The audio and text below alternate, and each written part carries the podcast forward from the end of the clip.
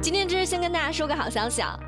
最近多部门联合下发意见，要求幼儿园、中小学校在录用教职员工前，以及教师资格认定机构在发放教师资格证之前，必须要进行性侵违法犯罪信息查询。有性侵违法犯罪记录的人不能录用，也不能认定教师资格。耶，真的是太好了！知识举双手双脚赞成啊！甚至觉得还可以推行到大学。嗯。好了，这里是热乎知乎，我是芝芝，跟我一起来看看今天的知乎热榜吧。知乎热榜第一名，一女副局长和丈夫怒砸营业厅，怎么回事呢？知乎热度两千一百五十八万。最近这个事儿还挺火的，湖南省岳阳县的一位副局长和她的丈夫去到了移动营业厅办理业务，但是和工作人员产生了纠纷。一生气啊，直接就把店里的电脑屏幕给摔了。她老公也是对着营业员大喊大叫啊，看我不收拾你！有记者就联系到了岳阳县政府，接电话的工作人员就说，我们正在处理，但是结果还没有出来。这个吴某某副局长只是个普通的干部，发泄个人情绪是很正常的嘛。现在正在调查移动营业厅有没有工作上的瑕疵，还说。你们报道一个县里头这么小的纠纷，有很大的报道价值吗？我觉得这样的回复真的是可笑至极啊！首先，作为国家机关的公务人员，尤其还是个单位的领导干部，本身对你的道德要求就比其他的普通群众要高出那么一截。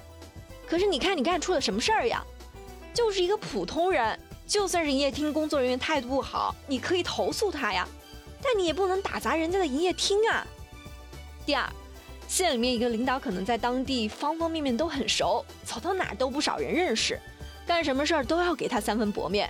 可是偏偏今天在营业厅里面，觉得自己好像是被怠慢了，于是就大发雷霆，真的是好大的官威啊！第三，还要调查人家中国移动营业厅的工作人员工作上有没有瑕疵，怎么着？要是他有瑕疵，就可以为这个副局长和她的丈夫开脱责任了。要是一个普通人砸了营业厅，你们还要不要去调查营业厅方面有没有瑕疵呢？好吧，就算是有瑕疵，就算是都怪移动营业厅那个工作人员，那要罚钱要解聘也是人家移动公司的事情啊。第四，说这么小的纠纷没有报道价值，那意思就是这个事儿没什么大不了呗？它是一件小事吗？它体现的是这个干部目中无人、蛮横霸道的作风问题。像他这样肆意妄为的撒泼打砸，连基本的法律法规、社会规则都不放在眼里，你还能指望这样的干部能把群众的利益放在心上吗？好在这个事情引起关注后呢，现在当地的派出所已经是作为行政案件来处理了。吴某某夫妻二人已经当面向当事人公开道歉，并且对损坏的财物进行了赔偿。同时，岳阳县当地纪检委已经是决定对他们夫妻二人涉嫌猥亵的行为介入调查，并依纪依规进行处理。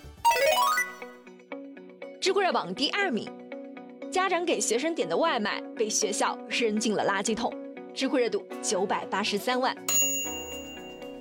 对于每个家长来说，都是希望自己的孩子能够吃饱吃好，但最近在安徽亳州的一所学校，竟然是把家长给孩子点的外卖全给扔进了垃圾桶，这自然是引起了很多人的不满。之后学校这边也是给出了回应啊，说这样做也是出于食品安全的考虑。外卖都是学生自己点的，这万一要是出了问题，学校是要负责的。不过家长是可以给孩子送餐的。而爆料的家长就说：“我们给孩子点外卖，主要是因为食堂的饭菜比较贵，我们做父母平常工作也比较忙，给孩子送餐也是不太现实的，只能是通过外卖的方式来进行了。学校这样做是有点偏激了。要支出啊。”厉行节约，反对浪费，这也是中央对于餐饮粮食浪费问题的鲜明态度。在谈到这个问题的时候，还专门点名了公款消费和学校这两个重灾区，提出要加强引导和管理，培养学生勤俭节约的良好美德。可是这个学校呢，非但是没能以身作则，起到引导和教育的作用，反而是带头浪费粮食，把学生的食物扔进了垃圾桶，这不正是顶风作案吗？法不可知，则威不可测。只是在想，学校在丢弃家长给孩子点的外卖前，有没有将这个规定通知到每一位学生、每一位家长呢？如果说家长已经知道了这个规定，那还会不会违反规定为孩子点外卖呢？即便说禁止外卖送到学校的规定大家已经都知道了，那么在实行这个规定的时候，学校有没有权利随意的处置属于学生的私有财产外卖呢？退一万步讲，即便学校有权利去处置，那就必须要使用扔进垃圾桶这种极端强硬的做法吗？难道就没有更加柔和、更加人性化的方式？学校的责任是教书育人，学校是可以管理学生的日常生活，保护学生的人身安全的。但学校的管理它是有限度的，更不可以任意妄为，肆意扩张学校的权力边界。学生为什么会出去吃外卖呢？是不是学校的饭菜太贵了？是不是学校食堂不好吃呢？我想学校更应该好好的反思一下了。知乎热榜第三名，大二学生宿舍开理发店，知乎热度三百四十一万。最近，海口经济学院大二的学生刘进国在宿舍帮同学剪头发的视频火了。刘同学是空乘专业的，最开始是因为疫情期间家人都不能出去，然后他就想着帮家人剪剪头发，剪着剪着觉得自己还挺有天赋的。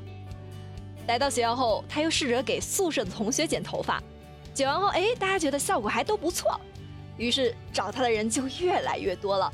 现在每天至少要剪四五个头发。不过刘同学可不是为了挣钱啊，人家都是免费给同学提供服务的。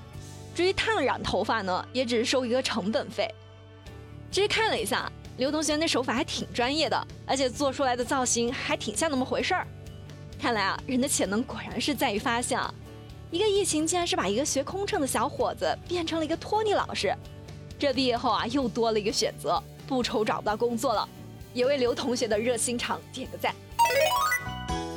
好了，有气有料尽在知乎，我是芝芝，我们明天见了。